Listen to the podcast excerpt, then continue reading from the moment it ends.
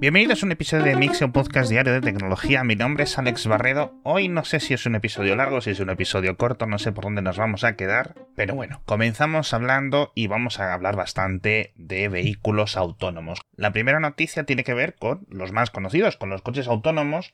Y es que Cruise, esta subsidiaria de General Motors, que tiene ya en operación, me parece que son 100 vehículos en las calles de San Francisco sin conductor ninguno que la gente puede pedir y moverse por la ciudad y que hemos comentado en algunas ocasiones los diferentes problemas de tráfico que en alguna ocasión estaban creando. Bueno, pues de estos 100 unidades quiere pasar a 5.000 coches, unos coches que en algunas ocasiones son modelos, digamos, más coche, creo que es un Chevrolet Volt, pero en otras ocasiones ya pasarán a ser este modelo que está diseñado como un carruaje. Básicamente la gente entra dentro, se puede sentar donde quiera, etc. 5.000 unidades, es un montón, pero no van a estar destinados todos a San Francisco, van a ir expandiéndose por más ciudades. ¿Cuál es el problema?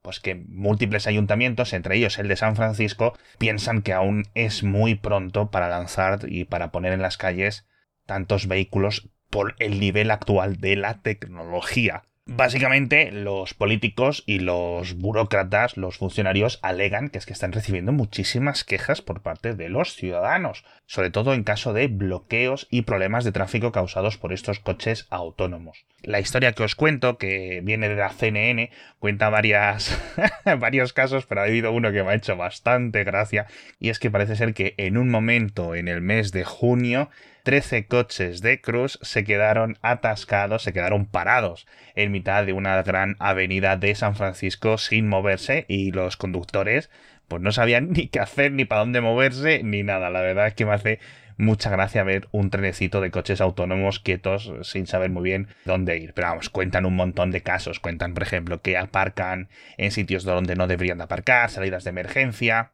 que bloquean carriles, de forma esporádica y que eso pues al final es un problema de seguridad vial, obviamente. Queda mucho, muchísimo para que este tipo de tecnología pues realmente acabe siendo lo futurista que esperamos de ella, pero también os digo una verdad cosa, si estos son los problemas de los coches autónomos, bienvenidos sean, porque sinceramente, mientras no estemos hablando de atropellos o de heridas y cosas así, oye, nos demos con un canto en los dientes.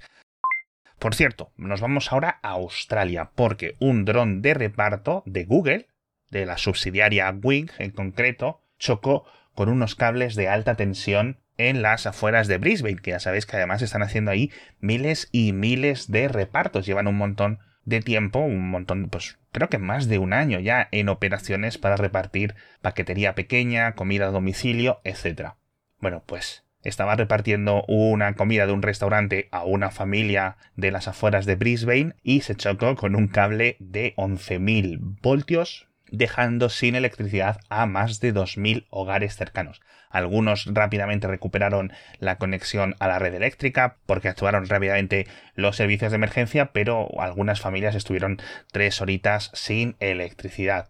Y cuando los bomberos llegaron, que por lo visto fue bastante rápido, el dron ya no estaba, y no es porque se hubiera ido volando, es porque literalmente se había quedado incinerado tras colisionar con estos, con estos cables de 11.000 voltios. Pero una cosa que también me ha parecido curiosa es que los bomberos decían que la comida aún estaba caliente, que, que como para no. En fin, lo que sigue estando también caliente es la Raspberry Pi, que seguimos realmente con escasez de unidades, y es que los creadores de, estas placas tan interesantes, pues han pedido perdón, básicamente, por, porque llevamos dos años de escasez, dos años de falta de abastecimiento, y están intentando un poco explicar cuál es la situación interna. Dicen que están fabricando más de 400.000 unidades cada mes, lo cual me parece una cifra increíble pero que están priorizando clientes empresariales. Dicen clientes y realmente socios de ellos que si no tienen acceso a un flujo constante de unidades de Raspberry Pi, pues a lo mejor esa empresa tiene que cerrar. Estamos hablando de empresas de IoT, empresas de educación, etc. Si bien es cierto que no está la cosa tan mal como hace 6-8 meses, os vuelvo a recordar que existe una página web muy útil que se llama rplocator.com que básicamente es una araña indexadora que busca un montón de tiendas en Europa y en todo el mundo donde está ahora mismo disponible en stock las diferentes plaquitas de Raspberry Pi.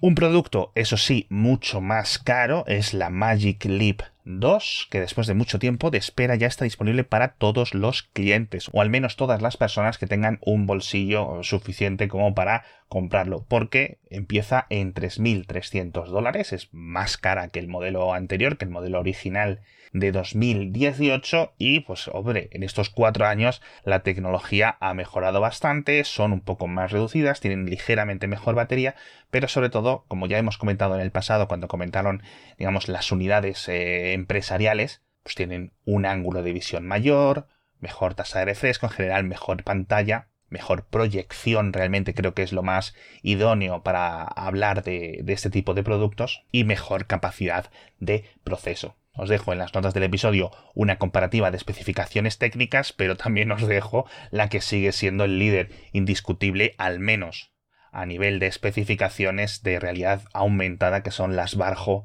XR3. Yo no sé si se pronuncia así, porque esto es una empresa finlandesa, pero se escribe así, V-A-R-J-O, Barjo y que son un pepinazo. Es decir, tú ves las especificaciones y es que está órdenes de envergadura por encima del resto de modelos. Pero claro, son 8.000 eurazos porque tienes que pagar 6.000 y pico de hardware y 1.000 y pico de suscripción cada año. Es un producto muy, muy, muy específico. También son mucho más grandes, etcétera, pero de verdad que a nivel de campo de visión, a nivel de capacidad, a nivel de todo, son una absoluta locura las XR3. Y ahora tenemos que hablar de una mala noticia de ciberseguridad y es que parece que han hackeado Meneame. En concreto, según los dueños de la empresa, o de la plataforma digital realmente, un atacante indeterminado, no sabe muy bien quién ha sido, ha conseguido hacerse con parte de la tabla de datos de usuarios, con lo cual dicen que hay el, eh, aproximadamente el 17% de los usuarios andan por ahí dando vueltas en los foros con lo cual está el usuario, la IP, el correo electrónico y la clave cifrada, aunque por lo que veo en el pantallazo que hay por los foros dando vueltas son claves cifradas en algunos casos con MD5. Pero bueno, aquí una curiosidad. Yo creo que me registré el primer día que salió Meneame. Creo que tengo la ID número 57. No lo recuerdo bien porque borré mi cuenta hace tiempo, con lo cual en el pantallazo eh, casi salgo. O sea, si veis los primeros registros en Meneame, que son los que salen ahí en, el, en ese pantallazo, el primero es obviamente el fundador Ricardo Galli. Bueno, pues unas filas más estaría yo debajo. Así que realmente no sé si mis datos están siendo eh, vendidos por ahí o acabé borrando mi cuenta. En fin, no, hace mucho tiempo la verdad que no, no entro en Meneame. Pero bueno, la verdad es que espero que lo puedan eh, solucionar y cerrar, porque no sabemos muy bien tampoco los detalles técnicos de por dónde ha sido el vector de ataque. Hablamos de The Playlist, la serie sobre Spotify que va a presentar Netflix y que la va a estrenar el 13 de octubre, básicamente la semana que viene ya tenemos un tráiler, os dejo en las notas del episodio con subtítulos en español. La serie está rodada en sueco y está basada en uno de los libros pues, más famosos y que más en profundidad entraron sobre los años de la fundación y del desarrollo de toda la tecnología y toda la lucha original con las discográficas que supuso Spotify, que yo no sé si recordaréis la primera vez que usasteis Spotify, pero yo lo recuerdo, vamos, como si fuera ayer. Creo que fue como en 2008 aproximadamente, y sinceramente pensaba que era demasiado bueno para ser verdad. Es que era absolutamente increíble, fue una absoluta y literal revolución. Cualquier canción que buscabas estaba ahí, le dabas al play y empezaba a funcionar y a escucharse. Una absoluta locura. Así que va a estar interesante ver, aunque de una forma un poco ficcionalizada, aquellos años desde dentro. Pero bueno, hablamos también de muchas más cositas, tres noticias rápidas más que os dejo en las notas del episodio. Hablamos de los, las disputas entre Bruselas y Dublín, entre la Unión Europea y el gobierno de Irlanda por los realmente una desconfianza que hemos comentado en este podcast de cómo la Agencia de Protección de Datos de Irlanda, que tiene la potestad o tenía la potestad de preocuparse por la privacidad de todos los usuarios comunitarios y que no hacía bien su trabajo. Lo hemos comentado, ya digo aquí, mil veces. No tenían funcionarios suficientes, las investigaciones no se hacían a tiempo, tenían retrasos de años y años y años y en muchas ocasiones eh, los casos y las resoluciones eran casi aleatorias. Es decir, algunas empresas se llevaban una multa millonaria, otras empresas no se llevaban nada por casos muy similares. Esto ha sido uno de los incentivos que ha llevado a Bruselas a centralizarse, a que la Comisión Europea sea la que dirija los casos de mayor envergadura. Desde la aprobación de la nueva ley, esta DSA, en, en junio, en julio fue, ¿verdad?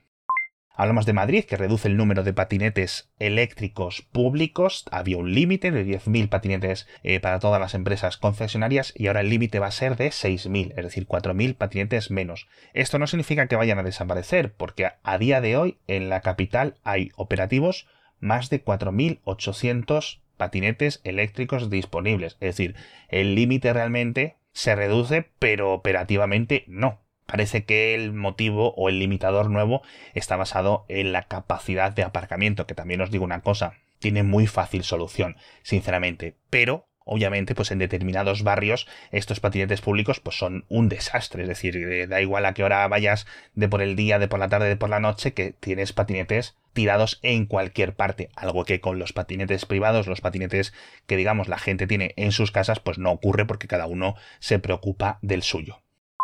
Hablamos también incluso para acabar de una multa que le ha cascado la agencia reguladora de bolsa de Estados Unidos a Kim Kardashian por promocionar una criptomoneda de estas cutres que nadie realmente le importa que se llamaba Ethereum Max. Bueno, pues por lo visto, esta chica, esta empresaria, bueno, esta chica, esta señora tenía 40, 41 años. Bueno, esta empresaria, Kim Kardashian, cobró 250 mil dólares por promocionarlo en su Instagram, lo cual es una cifra eh, jolines, pero no desveló que era un patrocinio, con lo cual la multa que se ha llevado es de 5 veces más, 1,26 millones de dólares que por eso es lo que aquí cada vez que os cuento el patrocinador, pues os cuento que os estoy contando el patrocinador y en la newsletter siempre ponemos patrocinador y todas estas cosas, porque obviamente al final, ¿qué menos, no? En fin, muchísimas gracias a todos por estar conmigo un día más y nos vemos mañana con más noticias